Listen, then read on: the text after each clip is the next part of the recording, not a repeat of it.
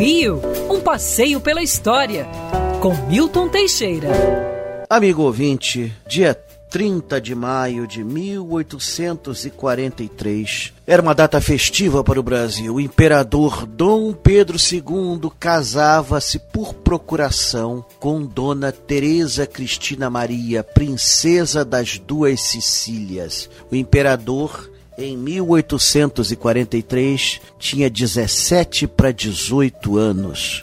Dom Pedro II escolheu Dona Teresa Cristina por uma pintura a óleo. Na pintura ela estava linda, maravilhosa. Quando ela desembarcou no cais do Valongo, já casada com ele por procuração, Dom Pedro II foi representado na Europa por Bento de Araújo Lisboa. Quando ela desembarca aqui, ele ao vê-la deve um susto. Tem um princípio de desmaio e quando acorda diz: Me enganaram. A Teresa Cristina era bem diferente da pintura. Ai, ai, ai. Ela era gorda, manca, 1,48m de altura, rosto bexiguento, três anos mais velha. Dom Pedro II era louro, olhos azuis, 1,98m, um gigante. Não podia nem abraçar a mulher.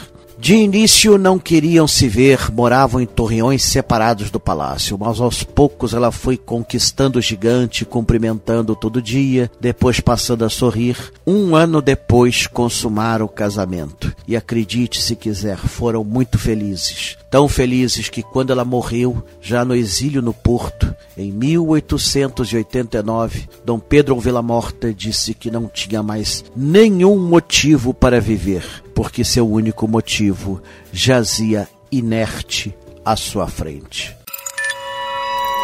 Quer ouvir essa coluna novamente? É só procurar nas plataformas de streaming de áudio. Conheça mais dos podcasts da Band News FM Rio.